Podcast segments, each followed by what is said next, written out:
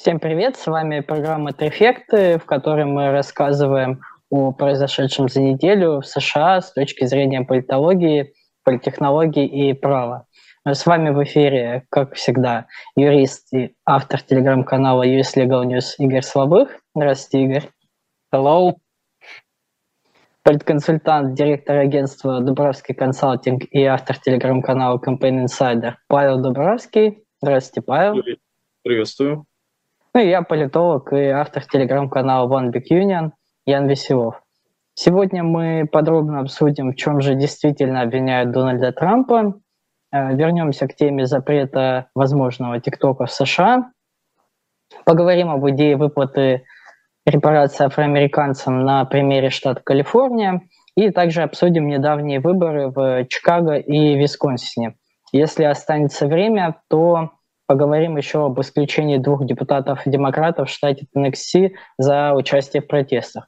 Следующий выпуск у нас будет 20-м юбилейным, и по традиции мы посвятим, ну, как минимум, часть времени э, ответам на вопросы наших зрителей, поэтому вы можете оставить вопросы в комментариях к этому выпуску.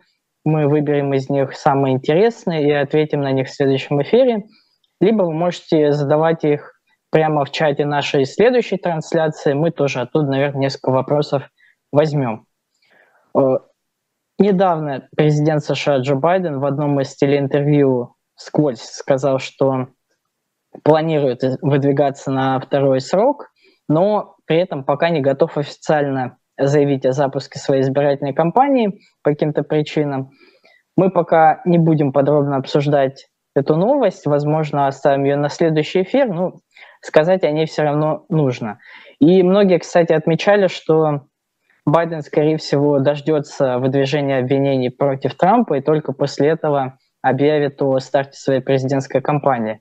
Ну и, кстати, о Трампе в прошлый вторник вся страна наблюдала за тем, как бывший президент Дональд Трамп действительно явился в Нью-Йоркский суд, где ему официально предъявили обвинения по 34 пунктам, территория вокруг суда, видимо, в ожидании каких-то беспорядков оцепило очень большое количество полицейских.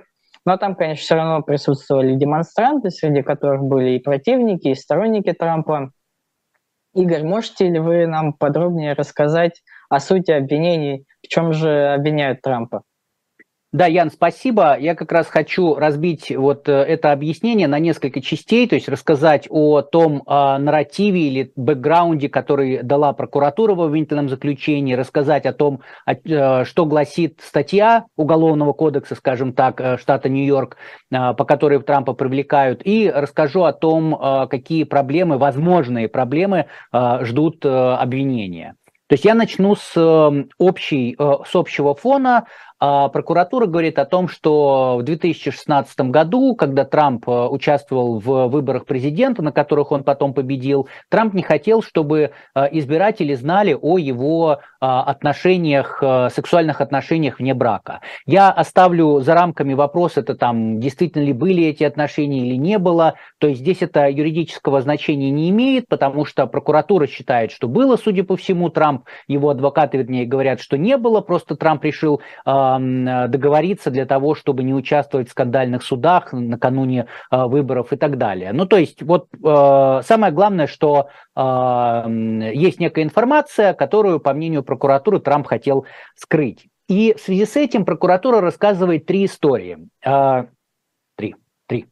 А, значит, э, какие-то истории. Первая история – это про э, швейцара, который работал в Трамп Тауэр и который, э, у которого якобы была информация а, о том, что Трамп является отцом незаконно рожденного ребенка, а, и, значит, вот такое случилось. И, собственно говоря, этот швейцар, он пришел в одно из издательств, другом которого, руководителем которого был друг Трампа, и предложил рассказать об этом и в итоге это издательство выкупило за 30 тысяч э, долларов э, права на рассказ э, этой истории. А потом история, кстати, оказалась, что это все вранье, и это неправда. Вот. А э, вторая история – это история модели, модели Playboy, и э, она обвиняла, ну, даже, наверное, не обвиняла, а говорила о своих отношениях, сексуальных отношениях с Трампом, а, когда он был в браке, и а, она также пришла в то же самое издательство и хотела продать эту историю в итоге издательство заплатило ей 150 э, тысяч долларов, и дальше э, как бы там не совсем понятная ситуация. Из обвинения окончательно это не ясно, потому что обвинение ссылается на то, что Трамп вместе со своим адвокатом Майк, э, вместе со своим адвокатом Коэном обсуждали, обсуждали каким образом заглушить эту историю, при этом это обсуждение попало на аудиозапись, которую, судя по всему, Майкл Коэн проводил. Вот. И в итоге э, договорились, издательство выкупило права на эту историю э, значит, за 150 тысяч, и Коэн должен был из своих денег заплатить э, почему-то 125 тысяч этому издательству через э, компанию «Однодневку», но в, прямо на финальном этапе этого возмещения главный юрист издательства сказал своему начальнику, что типа нет, давайте мы это не будем делать, потому что э, это будет незаконно, и в итоге все, на этом история закончилась а, вот эта вторая. Для чего и первую и вторую историю э, прокурор, собственно говоря, привнес в обвинительное заключение, я не знаю. Могу предположить, что или для того, чтобы просто показать, ах, смотрите, какой Трамп плохой, э, или же э, какое-то будет иметь э, дальнейшее значение эти истории, но сейчас я особо этого значения не вижу. Почему? Потому что Э, этому издательству не были возмещены эти расходы. В отличие от третьей истории. Третья история, мы о ней уже говорили, это история э, порноактрисы Сторми Дэниелс, э, которой э, было возмещено как раз за молчание 130 тысяч долларов. Э, значит, технически это происходило каким образом? Э, э, Майкл Коэн открыл компанию «Однодневку», э, на эту компанию завел 130 тысяч из э, кредитной линии, которую ему лично давал банк, и потом эти 130 тысяч перевел на э, адвоката, адвоката Сторми Дэниелс.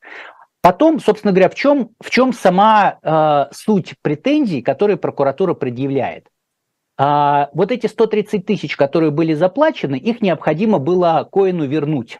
Но Трамп не хотел возвращать их э, от себя лично, он не хотел, чтобы была вот такая связь прямая, что Коэн заплатил э, Сторми Дэниелс, а Трамп заплатил Коэну. Поэтому э, здесь пошли, так сказать, окружным путем, и э, эти деньги, они возмещались э, через э, э, траст которой Трамп передавал все свое имущество, а, когда на, на время своего президента и через, и через Trump Organizations. Если бы в тот момент а, в основаниях платежа было бы написано просто возмещение там расходов, на юридические услуги э, Коина, то никакого бы уголовного дела не было. Самая большая проблема в том, что стороны притворились, ну, договорились, естественно, а потом притворились, что э, действительно якобы э, между Коином и Trump Organization и Трастом э, было соглашение, так сказать, на абонентское юридическое обслуживание. А в общей сложности э, компании Трампа должны были возместить уже не, 100, э, не 130, а э, там 420 20 тысяч долларов, откуда взялась эта сумма? То есть 130 тысяч, которые были заплачены Сторми Дэниелс, 50 тысяч еще какое-то вознаграждение, не вознаграждение, а возмещение каких-то расходов, каких в обвинительном заключении не говорится. Потом 180 тысяч было добавлено на то, чтобы, а, значит, на расходы в части налогов, и 60 тысяч это был бонус коина. То есть в итоге 420 тысяч. Это такая ситуация, которая, как ее описывает прокуратура. Теперь с точки зрения закона закона. За что привлекают Трампа? Значит, а, две, два обстоятельства. Первое – это фальсификация бухгалтерских записей. И здесь, по большому счету, ну, трудно что-то оспорить, потому что действительно никакого соглашения между Трампом э, или там Трамп Organization или Трастом э, Трампа э, и Коином его не было. Поэтому это действительно притворные такие переводы, и здесь особо не поспоришь. Самое главное начинается дальше. А прокуратура Манхэттена решила не ограничиваться предъявлением просто а, статьи за фальсификацию бухгалтерских записей. Там слишком маленькое наказание, это было неинтересно, поэтому прокуратура пошла дальше и использовал квалифицированный состав. Для того, чтобы вот этот квалифицированный состав использовался, необходима не только фальсификация бухгалтерских записей, но и чтобы была цель а, значит, ну, по-английски это называется defraud, то есть лишить кого-то э, чего-то. И в частности, таким вот дефрод может выступать сокрытие другого преступления или наоборот там облегчение совершения другого преступления. Ну и, собственно говоря, а, откуда у нас взялось 34 э, эпизода, потому что прокуратура каждое действие, оно считает как отдельный, как отдельный эпизод. Выставил коин-счет, эпизод. Трамп Organization одобрила счет, эпизод. Trump Organization оплатила счет, эпизод. И в итоге так вот э, получается, что 34 а, примерно одинаковых эпизода, которые там только даты меняются, и суммы, суммы даже те же получается. В чем проблема с обвинением может быть, э, и какие слабые стороны обвинения? Значит, Возвращаемся к вот этому вот а, квалифицированному составу, где нужен дефрод, да, то есть дефрод это когда кто-то, кто-то кого-то чего-то лишает. И а, э, версия прокуратуры, кого лишили? Лишили избирателей, чего лишили? Лишили знания о том, что кандидат в президенты Трамп состоял в а, сексуальных отношениях э, с какими-то женщинами вне брака. Соответственно, и дальше начинаются проблемы, потому что э, практика, э, практика противоречивая, и часть практики говорит, что вот этот дефрод должен быть э, какой-то монетарный, финансовый, то есть должно быть лишение имущества, имущественных прав, там, денег, акций и так далее. Нельзя говорить о том, что лишение информации – это дефрод. Но практика не вся такая, часть практики все-таки в пользу прокуратуры. И второй момент, который частный вид вот этого дефрод, это а, то, что он совершен для, то вот действия совершены, в частности, вот эта фальсификация бухгалтерских записей совершена для того, чтобы покрыть, скрыть другое преступление. И вот тут начинается самое интересное, потому что по всему обвинительному заключению просто говорится, что там незаконные платежи, а какой закон они нарушили, не говорится. Ну, здесь в итоге мы посмотрим, как будет развиваться ситуация, потому что э, прокурор, когда давал пресс-конференцию, он сказал, что у нас есть кое-какие такие э, карты в рукаве, козыри в рукаве, и мы на этом этапе не обязаны раскрывать всю информацию, и, собственно говоря, мы в ближайшем будущем увидим, э, сможет ли прокуратура вот как-то э, работать с такими возражениями, потому что сейчас я на 100%, ну, окей, не на 100, на 99% уверен, что прокура... э, защита будет ходатайствовать о прекращении дела в связи с тем, что вот этот вот квалифицированный состав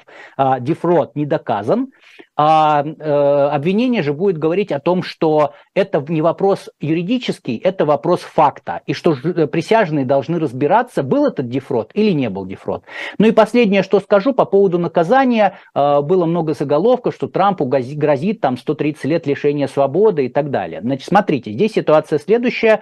Э, по э, этой статье, по каждому эпизоду наказание возможно от полутора до четырех лет. Вопрос в том, будет это наказание назначаться судом последовательно или параллельно. Я все-таки думаю, что, опять же, думаю, я не уверен, потому что я не специалист в уголовном праве э, Нью-Йорка. Это такая, ну, достаточно специфичная вещь. Э, юристы, то, что я, во всяком случае, читаю, спорят, говорят, что может быть и так, и так, и финальное решение будет за судьей. Но, скорее всего, как мне кажется, судья будет назначать э, все сроки по всем эпизодам. Если Трампа признают виновным, то судья назначит эти сроки параллельно. То есть реально э, Трамп, если даже его посадят в тюрьму, то он проведет там не больше четырех лет. Да, спасибо, Игорь. Я вот как раз хотел вас спросить про эти самые сто лет. Вот, еще два вопроса тоже есть. Обычно критики часто говорят, что э, срок давности по этому правонарушению уже вышел, и поэтому Трампа, в общем-то, не имеют права привлекать. И второе замечание часто бывает – то, что вот эта конструкция, что для того, чтобы Трампа именно в уголовном порядке, а не в административном привлечь, нужно доказать то, что а, было нарушение закона с целью сокрытия другого нарушения. И там обычно говорят, что, по идее, это какие-то избирательные законы, то есть что эти э, выплаты должны были проходить через избирательный фонд компании Трампа. Вот, но это все же связано именно с федеральным законодательством обычно, то, что связано с финансированием. И то, что здесь у прокуратуры нет полномочий, поскольку э, не про законы штата, а про федеральные. Можете ли вы вот как-то два эти момента прокомментировать? Да, Ян, спасибо. Ну, то есть, смотрите, с одной стороны, у меня э, не хватает знаний, как я сказал, я плохо знаю, да я бы сказал, даже вообще не знаю, уголовное право Нью-Йорка, а, с одной стороны. С другой стороны, а, мы вот все эти вопросы, они будут адресованы суду в ближайшее время защитой. Если действительно срок давности истек, 100% защита подаст ходатайство о прекращении дела в связи с течением срока давности. Вообще в американском процессе, неважно, в федеральных судах, в судах штата, первый этап любого дела – это когда сторона заявляет о том, что тут дела вообще никакого нету, его нужно прекращать, да, dismiss the case. И э, как бы все, и дальше вообще даже время на это не тратить. Поэтому я на 100% 100% уверен, что такое ходатайство будет заявлено от защиты. Они там скажут по поводу стечения сроков. Ну, мы просто дождемся, все документы будут открыты, мы узнаем и ходатайство защиты, что там написано, мы узнаем, что суд будет возражать, мы узнаем позицию обвинения, и, собственно, я думаю, что оттуда мы узнаем. Что касается вот этого вот э, конфликта, ну, не конфликта, а вопроса применения федерального законодательства на уровне штата, ну, я согласен, что да, это тоже может быть спорный вопрос. Э, я бы тут напомнил, что Э, Майкла Коэна в том числе привлекли к ответственности, он же признал свою вину, его осудили, он даже там отбывал срок э, в заключении. Так вот, э, у него одно из обвинений было связано с незаконными незаконными взносами в избирательную кампанию. То есть вот эти вот 130 тысяч а федеральное обвинение, федеральный прокурор счел как в такой взнос в избирательную кампанию. Может быть, как-то с этим будет связано, потому что, опять же, во время пресс-конференции а, Элвин Брэк, это прокурор, а, прокурор Манхэттена, он сказал, он сослался на то, что они будут использовать какое-то законодательство о выборах. А какое он не сказал, опять же, в ближайшее время мы э, узнаем, э, все будет э, публично, а, и здесь, когда говорят о том, что вот, там, посмотрите, это нарушение прав Трампа и так далее, у меня, я, у меня подход простой, что давайте мы посмотрим, как будет дело развиваться, да, если есть какое-то возражение, защита его заявит, и у нас будет возможность оценить, а, будет суд отвечать, как условно басманный суд, который просто напишет, что там нет нет э, причин сомневаться в словах прокурора. Или же суд подробно изложит свою позицию, а может быть суд вообще согласится с э, защитой. Хотя вот сейчас на суд э, очень сильно идут э, наезды, потому что выяснилось, что, судя по всему, судья, который ведет дело Трампа, 15 долларов какое-то время назад э, он пожертвовал в избирательную кампанию Байдена. Вот, поэтому посмотрим, что будет. Я думаю, отвод будет в суде заявлен, потому что там еще говорили, что э, его дочь э, работала на избирательную кампанию Камалы Харрис. Э, все будет открыто, мы все увидим, обо всем расскажем, и я уверен, что права Трампа будут абсолютно соблюдены, а мы сможем дать этому оценку. Да, спасибо, Игорь. В том числе говорилось о том, что якобы нужно перенести суд из Манхэттена, где слишком много демократического электората, и все присяжные будут демократы, в Стейтен-Айленд, другой район Нью-Йорка, такой более республиканский, что там вот Трамп будет получит более честное судебное разбирательство. Ну да, будем ждать э, публикации документов и обязательно будем вас держать в курсе. Павел, хотите что-нибудь добавить вот по этому делу? Да, я, пожалуй, добавлю. Мне в целом кажется, что, а, наверное, вся Россия вообще следила за этим ну, так называемым арестом Дональда Трампа. Я был в их числе. А, со стороны, честно скажу, я ждал, что будет 34 пункта на уровне убийства, изнасилования, участия в террористической организации. Вот так, такой тяжести будут обвинения. Но учитывая, что это бизнес-книги и, по сути, изменение бизнес-записи, так, вот, вот интрига, она, к сожалению, развеялась. Но мне здесь интересно было другое. Риторика Трампа от, э, на мероприятии после того, как он вернулся к себе во Флориду его выступление. Он в нем публично обвинил Джорджа Сороса. Более того, и Рон Де Сантис обвинил Джорджа Сороса. Я решил покопаться вот в этом. Мне прям интересно стало, вот именно были ли реально деньги Сороса на компанию э, Элвина Брега. Э, сразу говорю, что такой спойлер, что нет. А формального перевода никакого не было. Единственная зацепка, которая есть у республиканцев или таких палеоконсерваторов, это о том, что Джордж Сорос пожертвовал деньги на фонд Color of Change, цель которого повышать явку среди афроамериканцев американского избирателя. Более того, формальных записей о переводе денежных средств от этого фонда э, именно Элвину Брега во время его избирательной кампании 2021 года банально нет. То есть никогда никакие деньги не поступали ни напрямую, ни через этот фонд. А единственная зацепка, которая была у республиканцев, она заключается в том, что э, в своей почтовой рассылке фонд, который поддерживает афроамериканских кандидатов, написал, что он поддерживает афроамериканского кандидата Элвина Брега, когда тот избирался в 2021 году за пост э, прокурора, э, окружного прокурора Манхэттена. Вот.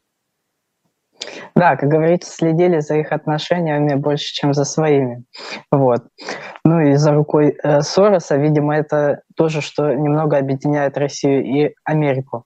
Вот, ну перейдем э, к другой теме. Э, в прошлом выпуске «Трефектов» мы рассказывали о слушаниях в Конгрессе, на которых законодатели из обеих партий очень сильно критиковали главу ТикТока э, Ши, Шу Зичу. И я еще тогда сказал, что есть ощущение, будто между демократами и республиканцами вообще сложился такой консенсус касательно того, что ТикТок пора США уже запретить. И действительно, в Конгрессе вот появился недавно законопроект под названием Restrict Act, который наделяет президента полномочиями по запрету некоторых сервисов, среди которых может быть и ТикТок. Павел, можете рассказать вот об этом законопроекте, почему он подвергается критике и Правда ли, что если забанят США TikTok, то за вход блокировки можно будет получить 20 лет тюрьмы?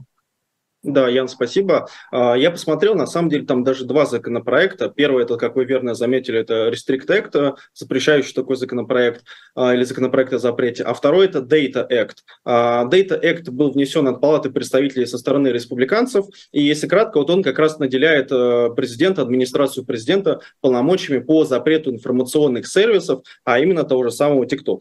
Второй законопроект, он называется как раз Restrict Act, и он был внесен сенатором Демократии демократом Марком Уорнером. Сейчас он находится на рассмотрении в Сенате. И тот, и другой законопроект находится на первом таком рассмотрении именно в своих палатах. А, в целом, э, в чем заключается вот этот Restrict Act? В том, что он наделяет мини- министра торговли США правом анализировать вообще все коммуникационные технологии, которые есть и действуют на территории США и вне территории США, которыми пользуются американцы. На предмет чего? На предмет э, вражеского вмешательства буквально. Там есть четыре критерия угрозы, которые были описаны в самом законопроекте. Первое – это саботаж информационной системы. А, пояснения нет, что это значит. Есть только вот обозначение, что это конкретно. Второе – это вмешательство, влияние и мисинформация, misinformation, то есть дезинформация а, о федеральных выборах на территории США. Тоже подробных пояснений, как это работает, какие критерии, как это выявить, тоже нету. Третье – это подрыв демократических процессов и вообще национальных интересов США с точки зрения национальной безопасности. И четвертое – это влияние на цифровую экономику страны и на критическую инфраструктуру страны. То есть в целом а, вот эти четыре критерия, которые на самом деле ну, скажем так, дают огромный простор для того, чтобы забанить не только TikTok, но вообще, на самом деле, любое, любое средство. Более того, штрафы действительно огромные. Штрафы от 250 тысяч долларов до 1 миллиона долларов. Более того, если вы используете анонимиз... Э, э, анонимизаторы, если вы используете VPN и различные сервисы, которые позволяют вам скрыть свой э, цифровой след и воспользоваться, например, тем же TikTok, если он будет забанен, то это сразу 20 лет уголовки. А, сейчас в данный момент очень серьезная критика со стороны обеих партий, а, причем я бы здесь выделил как критику Аказии Кортес, который говорит о том, что ну, TikTok не является нам врагом, более того, это ну, платформа, где смешные видосики выходят. А, также я бы выделил и республиканцев, это Джей Ди Венс, это Рэнд Пол а, и вообще другие в целом представители республиканской партии. Здесь надо только сказать, что республиканцы в целом выступают за бан ТикТока, но конкретно считают, что вот именно этот Restrict Act, он будет действовать э, не во благо свободы слова, а как раз таки наоборот, что он будет максимально ее отягощать и запрещать. И более того, того, что самое, наверное, такое удивительное, что прописаны страны, э, чьи ПО, то есть э, программное обеспечение и чей софт э, будут считаться именно вражескими. Это Китай, это Иран, это Куба, это Россия и это Венесуэла. То есть если у вас есть программное обеспечение, например, тот же самый TikTok, э, который позволяет вам смотреть смешные видосики, то с точки зрения американского законодательства, если этот закон будет принят, то имеют право его ограничить, а если вы воспользуетесь VPN, то вас могут вообще посадить там до 20 лет, потому что вы буквально нарушили федеральное законодательство.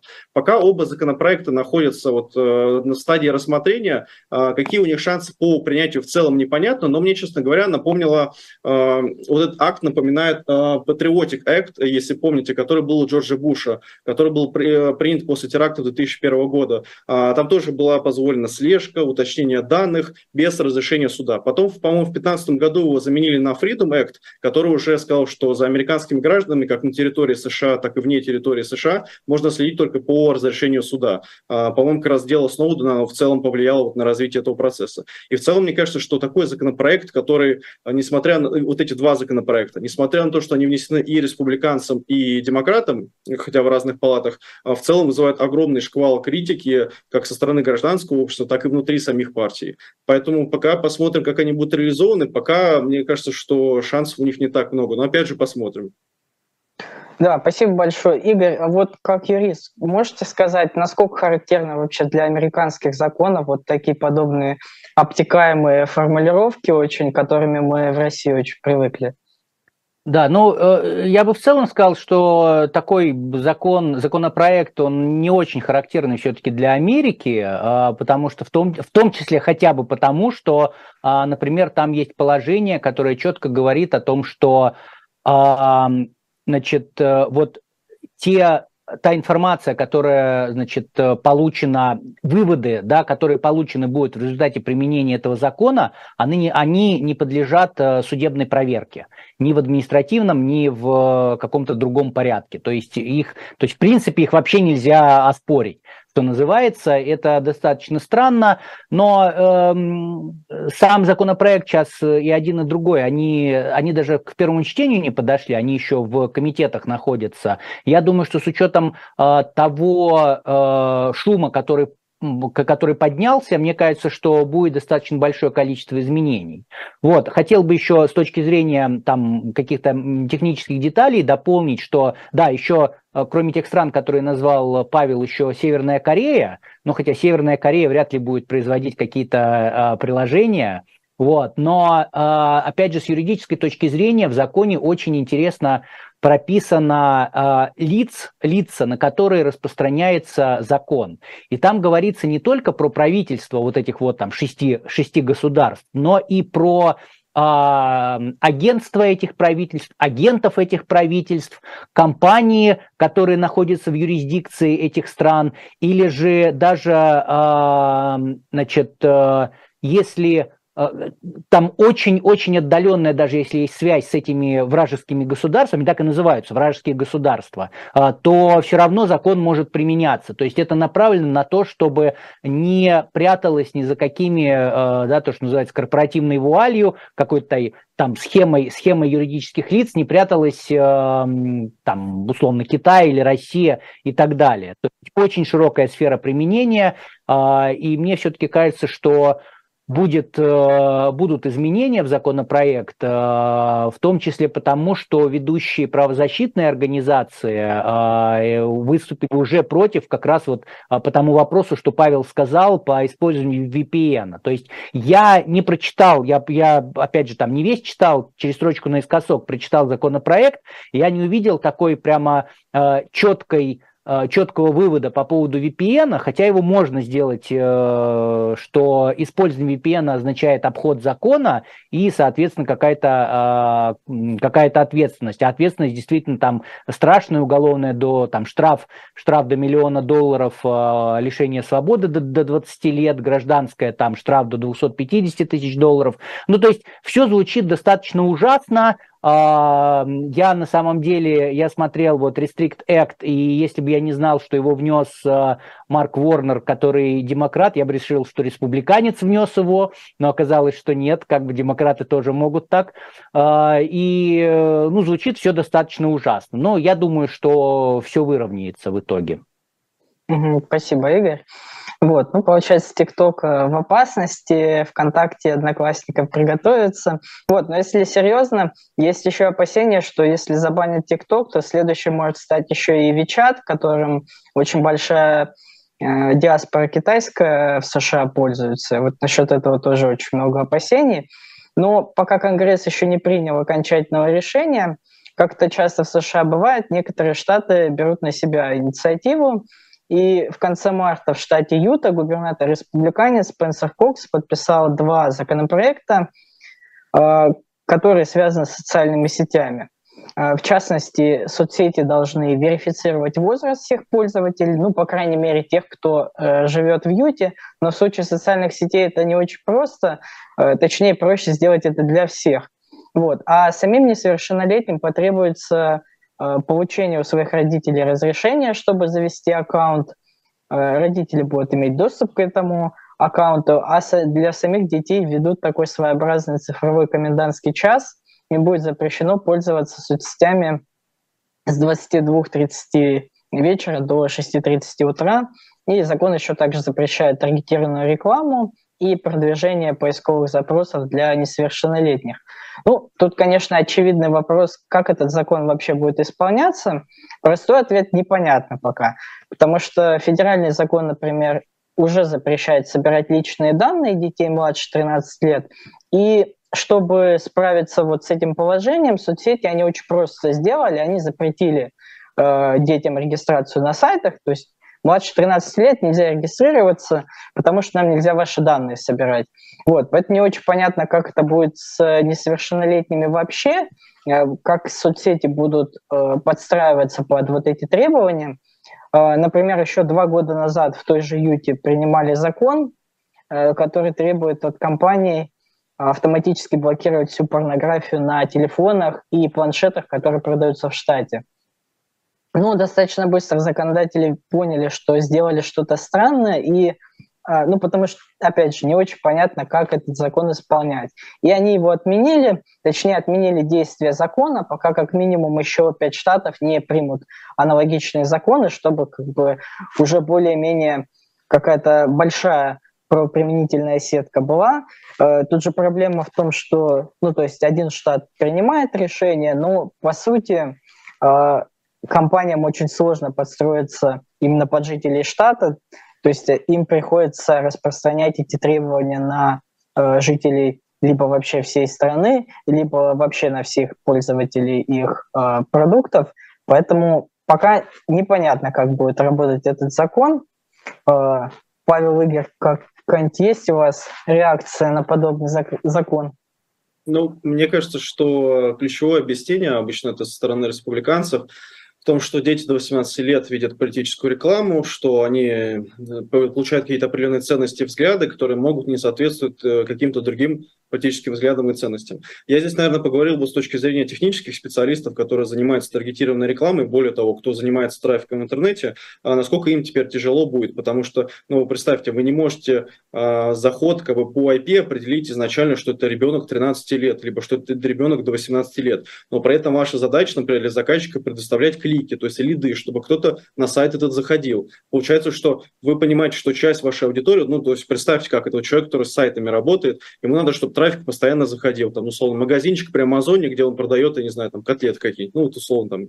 А, его задача, чтобы постоянно кто-то заходил с трафика. Поисковый запрос для детей должен быть ограничен. То есть, вообще, то есть, ты заходишь в Google, ты не можешь буквально а, загуглить. Но как тебя может определить Google? Получается, верификация только по аккаунту должна быть. У Google на данный момент такой функции нет. То есть, ты можешь просто использовать свою учетную запись, где ты сам добровольно укажешь возраст. Опять же, причем от штата к штату это все различается. Второе, тебе как техническому специалисту, там, Э, таргетологу, SMM-специалисту э, надо этот трафик гнать. И ты, получается, получаешь, ты получаешь огромный пласт неизвестных пользователей, которые ты должен заранее определить как несовершеннолетних, чтобы ограничить им доступ.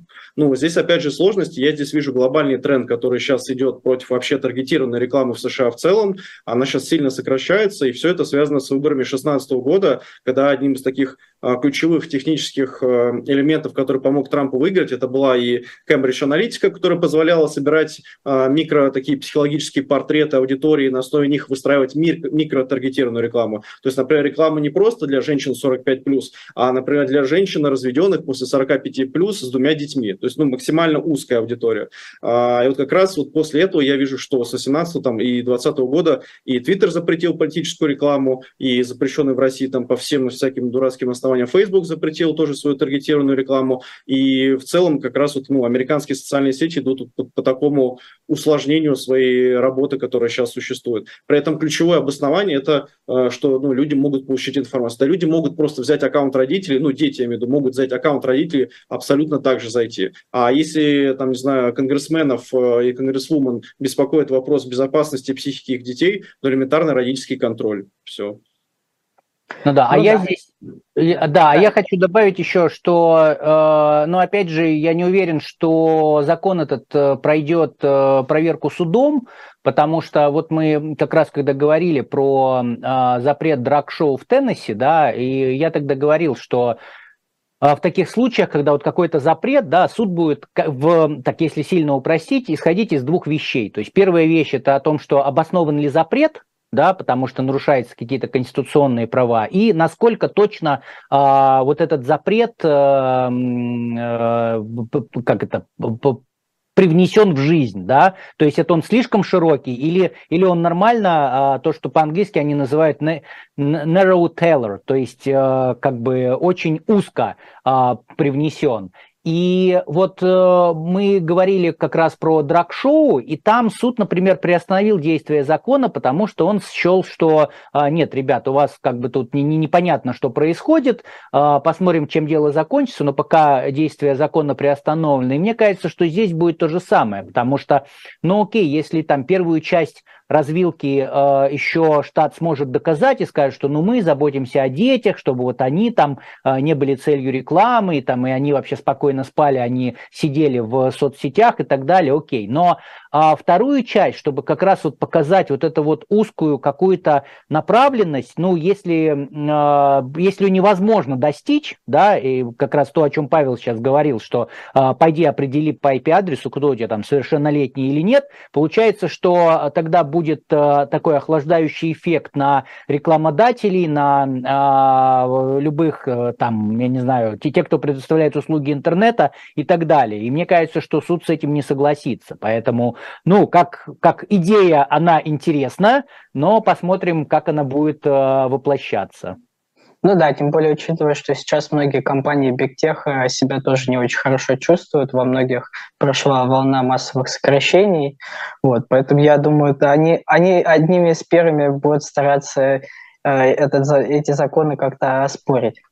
Вот, а недалеко от Юты, э, в Калифорнии, уже несколько месяцев ведет работу комиссия по репарациям для местных афроамериканцев. И недавно в рамках этой комиссии экономисты предоставили свой проект такой, ориентировочный выплат. И в нем было указано, что сумма эта будет достигать 800 миллиардов долларов. И нужно понимать, что это очень большая сумма. Э, для сравнения, весь годовой бюджет Калифорнии составляет около 300 миллиардов, то есть это в два с половиной раза меньше э, заявленной суммы. И в эту сумму входит 246 миллиардов на выплаты пострадавшим от необоснованного преследования со стороны полиции в рамках так называемой войны с наркотиками с 1970 по 2020. И там получается примерно по 125 тысяч долларов на каждому, кто вот будет соответствовать ряду требований. Еще 569 миллиардов предусмотрены для пострадавших от различных форм жилищной дискриминации в штате в период с 1933 по 1977 и примерно их смогут получить около 2,5 миллионов черных калифорнийцев. О каких формах э, жилищной дискриминации речь идет? Э, в Калифорнии, как и во многих других штатах, практиковались различные формы дискриминации, от прямых запретов на продажу жилья в определенных районах до так называемого редлайнинга, когда э, кредитные рейтинги, ну, такие для получения ипотеки, там были очень высокие проценты в районах, где жили афроамериканцы, и это тоже как бы негативно сказывалось на них. И при этом вот эта сумма 800 миллиардов, она еще не включает рекомендованные выплаты престарелым афроамериканцам, как предлагается для выравнивания разницы в продолжительности жизни с другими группами населения, и компенсации владельцам собственности, которых изъяло правительство, либо вот сознательно занизило ее стоимость. Там было несколько историй, что в Лос-Анджелесе э, в прибрежной территории э, отчуждали незаконно у афроамериканцев собственность. И потенциально для получения выплат нужно будет э, проживать определенный срок в штате и быть потомком свободных или порабощенных афроамериканцев на момент XIX века. Вот. Комиссия сама должна закончить свою работу к 1 июля этого года, но нужно понимать, что не она принимает решение в репарациях, она лишь выпускает э, рекомендации о том, кому можно выплатить, сколько можно выплатить, как это лучше делать. Э, последнее слово будет оставаться за законодательным собранием штата и за губернатором-демократом э, Гевином Ньюсомом. Аналогичную программу сейчас, кстати, рассматривают Сан-Франциско и в ряде других городов. Аргументы у сторон в споре о репарациях, они довольно понятные и очевидные. Сторонники говорят, что это форма такой реституции за отъем собственности, за дискриминацию, за нарушение прав афроамериканцев. Противники же говорят, что это нечестно по отношению к другим группам, которые тоже могли сталкиваться с дискриминацией, и вообще они как бы не поможет это решить проблему неравенства и расизма в США. А в случае с Калифорнией еще и добавляют, что в штате никогда не было рабовладения и нечестно заставлять налогоплательщиков расплачиваться вот за грехи прошлого. А, но в целом же идея репарации, она не по опросам не пользуется популярностью среди американцев. Если смотреть даже по отдельным демографическим группам, а, большинство поддерживает только вот среди самих афроамериканцев, ну, что довольно логично, потому что они эти репарации могут получить.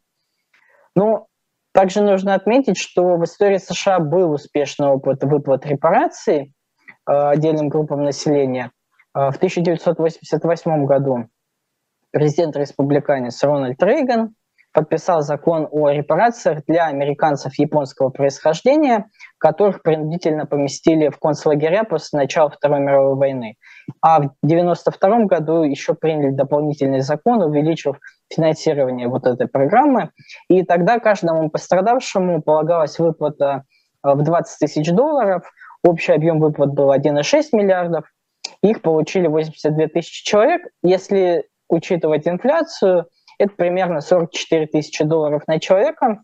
То есть сумма явно ниже, чем предлагается в Калифорнии. Вот. Но, тем не менее, в США как бы такой вот опыт есть э, коллективных выплат за нарушение прав. Вот. Павел, Игорь, как вам идея репарации вообще? Э, концепция репараций интересно, скажем так. А, тут, знаете, как я бы разделил репарации на исторические репарации и постконфликтные репарации. Вот мне кажется, это важно учитывать. Постконфликтные репарации уже очевидно, какие страны я имею, какую страну отдельно имею. Если мы говорим про исторические репарации, то вот, э, ну, моего личного мнения здесь нет, потому что ну, это буквально ну, должно американское общество решать. Э, как бы я могу только со стороны эксперта просто расписать аргументы. Вот, наверное, такие не то чтобы юридические, а, знаете, в духе такого юридического либертарианства христианства имени Четвернина. Вот если кто знает такого преподавателя в школе экономики, вот примерно в таком духе, позволю себе так сказать. А, мне кажется, что когда вы используете репарации для, для восстановления именно социальной справедливости, то есть не нарушения конкретных прав, которые были попраны, а именно для социальной справедливости, то есть со стороны вот именно такого ну, более левого толка, то когда используются эти термины по отношению к поколениям следующим и более того к другим этничностям, то вы тем самым как бы не совсем восстанавливаете социальную справедливость, потому что вы создаете новую не социальную, ну как бы социальную несправедливость. Потому что получается, что вторые, третьи поколения после тех, кто, возможно, действительно совершал правонарушения, более того, там использовал какие-то свои выгоды по отношению к, к конкретной этнической группе, а, которая страдала от их действий, а, то вот эти вторые, третьи поколения поколения по факту, ну, юридически, они не совершали ни правонарушения, ни какого-либо преступления. То есть это здесь, как знаете, наверное, с темой про снос памятников США. А, общество должно само определиться. Нормально ли вот конкретно в этом штате, на этой улице, что стоит памятник там конфедерату, или ненормально? И вот мне кажется, что здесь только может быть все на уровне дискуссии. Я бы, конечно,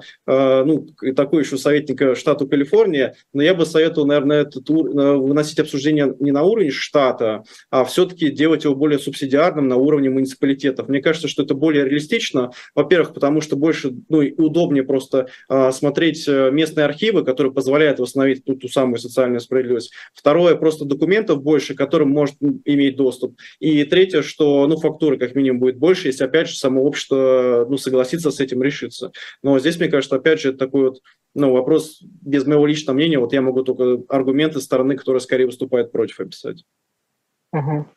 Да, я бы добавил, да, я бы добавил здесь, что, ну, я не очень понимаю, как это вообще будет работать. То есть, условно говоря, э, хорошо, э, вот есть условный афроамериканец, и ему штат будет выплачивать репарацию, если он там прожил 10 лет на территории штата, да, Окей, а если он 9 лет прожил на территории штата, значит, ему не положено уже, как бы, а почему 10, а не, а не 11, а не 20 и так далее, да, то есть, а, а, или, условно говоря, там, окей, нужно доказать, что твои предки жили а, на территории штата, да, опять же, сколько времени, дальше начнутся разговоры о том, что, ну, если мой предок был рабом, да, то он перемещался между штатами не по своей воле, то есть, и почему теперь из-за воли его хозяина, я должен потерять какие-то выплаты или наоборот получить какие-то выплаты. То есть мне кажется, что это будет такой достаточно большой хаос, не говоря уже о том, что ну, афроамериканцы это большая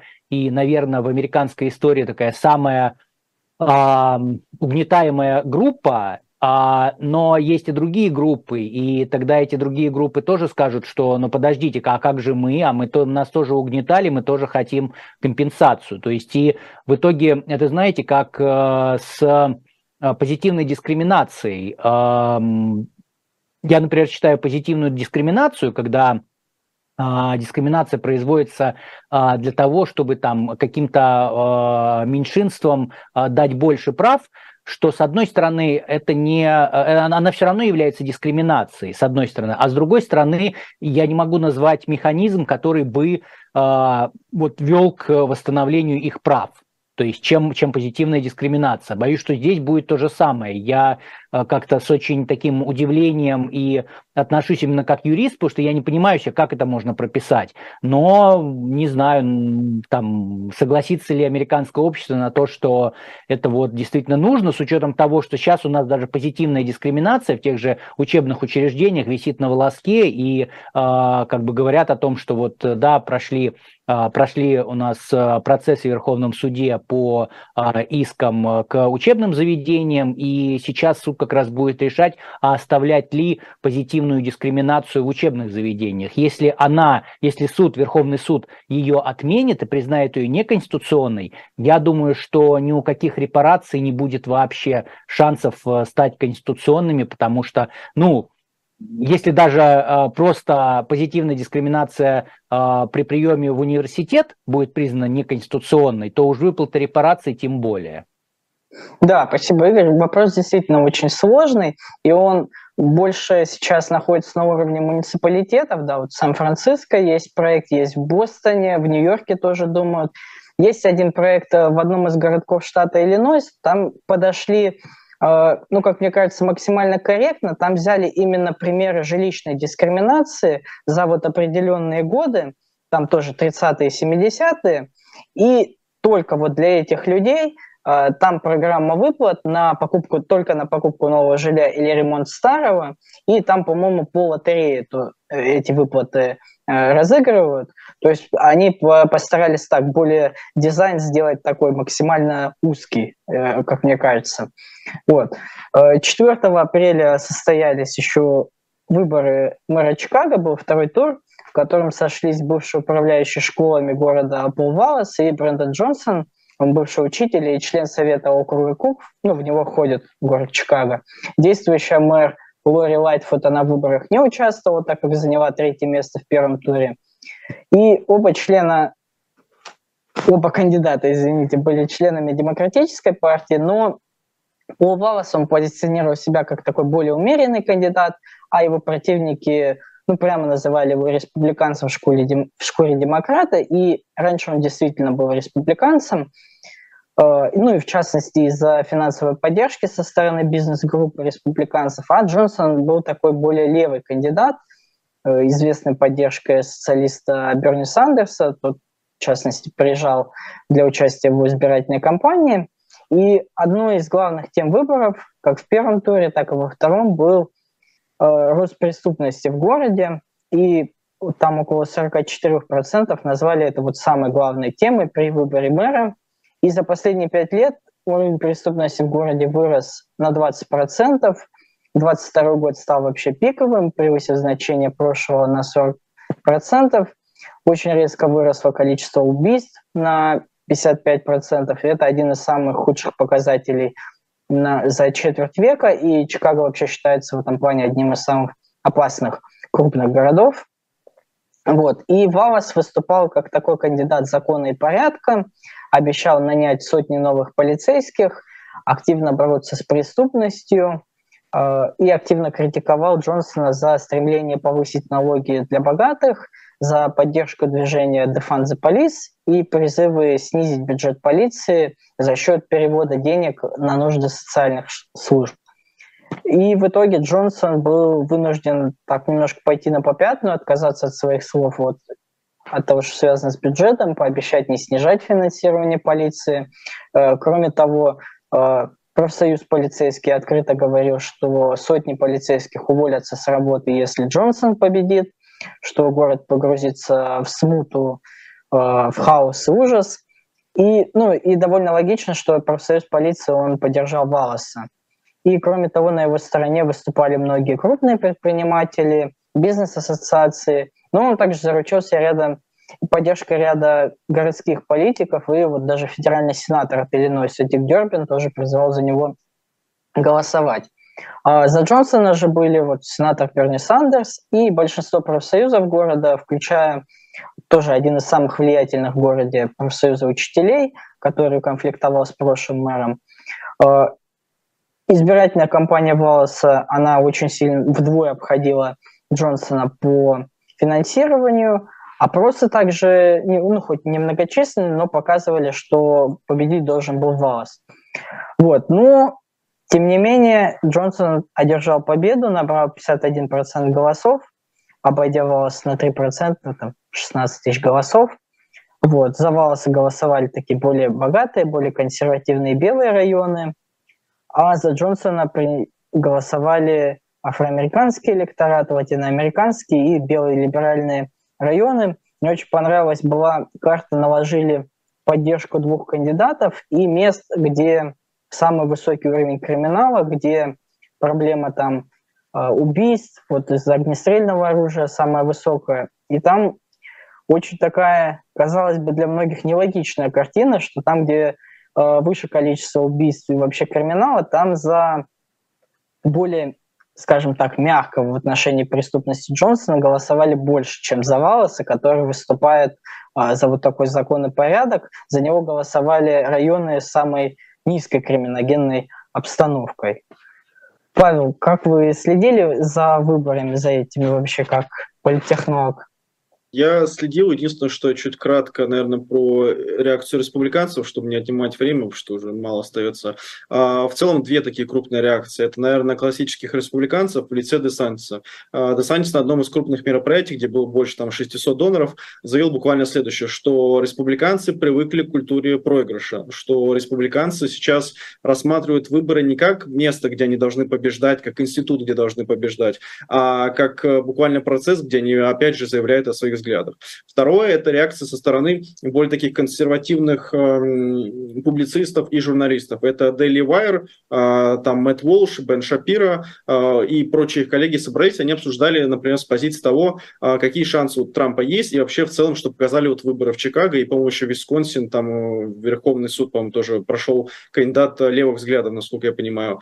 Э, и они обсуждали как раз с позиции того, что, опять же, республиканцы не смотрят на выборы, на то, как они смотрели на это в период там, Джорджа Буша до Обамы, что это а, система, которую они могут поменять. Они смотрят на это с позиции того, что они всегда будут проигрывать, и как раз вот новые молодые республиканцы считают, что им нужно менять парадигму, и надо, скорее всего, поддерживать Десантиса, потому, потому что только Десантис может вот стряхнуть это внутреннее республиканское болото и нацелиться на выборы как на систему, где можно говорить не только о самом себе, как в последнее время делает Дональд Трамп, и просто выходит и дает такие пресс-конференции о своих уголовных делах, там, о деле Шторме Дэниелс и так далее, а вот именно именно как э, Десантис. Но здесь я единственное, что скажу, что э, вот программа Десантиса, если он сейчас все-таки будет избираться, пока ну, уже непонятно, но мне кажется, что, скорее всего, будет, попробует как минимум э, сделать как бы США Флоридой в целом. Э, это, знаете, как сказать, что давайте Санкт-Петербург сделаем Москвой. Э, возможно, с точки зрения мэрского сервиса это кому-то и понравится, но с точки зрения вот именно культурного такого аспекта, что я там житель Санкт-Петербурга, мне кажется, что, что, скорее всего, не понравится. И здесь же также, почему Техас должен становиться Флоридой, а почему Нью-Йорк должен становиться Флоридой. Это буквально говорит, что ну, Нью-Йорк, мне кажется, такой рядовой нью-йоркец, он смотрит на Флориду не, не на как идеалу, к которому точно надо стремиться. Да, спасибо, Павел. Игорь, хотите что-нибудь добавить? А, по, нет, наверное, по Чикаго нет. Э, я сейчас смотрю, просто у нас буквально одна минута остается. Но я не знаю, может быть, давайте я начну про Висконсин, а закончим уже в, след, в следующий раз. А, ну, то есть здесь я а, просто про продолжу идею, что вот э, борьба с преступностью не всегда позволяет побеждать, потому что в Висконсине были выборы в Верховный суд штата, э, и там э, вот против победившей в итоге э, прогрессивной судьи э, Жанет Протасевец, ну, по-русски правильно говорить Протасевич, ну, ее Протасевец э, на, на английском произносят. Так вот, ее обвиняли в вынесении очень мягких, мягких приговоров, и э, цитировали большое количество дел, когда она убийц, насильников там даже не лишала свободы, э, но тем не менее это не помогло, и э, она э, выиграла совершенно, ну, с таким достаточно большим преимуществом выборы на 10%, что для колеблющегося штата, ну, достаточно большой показатель. При этом мне кажется, что вот э, очень часто, да, и мы об этом говорим, что э, иногда ну или вот часто, часто, не часто, ну все, все относительно, республиканцы поднимают моральную панику, да, что а, там э, что-то совершенно плохое происходит, и вот и всякое такое. И мне кажется, что люди э, сейчас перестают вестись на это, да, и как-то более объективно смотрят. Вот, ну тут, наверное, я уже больше про, про нее не, не успею рассказать, перенесем на следующий mm-hmm. раз. Да, спасибо, Игорь. Мы обязательно да, вернемся в следующем выпуске к этой истории, потому что она очень важная. Вот. Ну, и про Теннесси тоже обязательно расскажем. Спасибо вам большое, что нас смотрели и слушали. Вот. Не забывайте оставлять вопросы. В следующем выпуске у нас будут ответы на самые интересные вопросы. Это была программа «Трефекты». Слабых, Дубравский, Веселов. Всем спасибо. До следующей недели. Пока. Пока.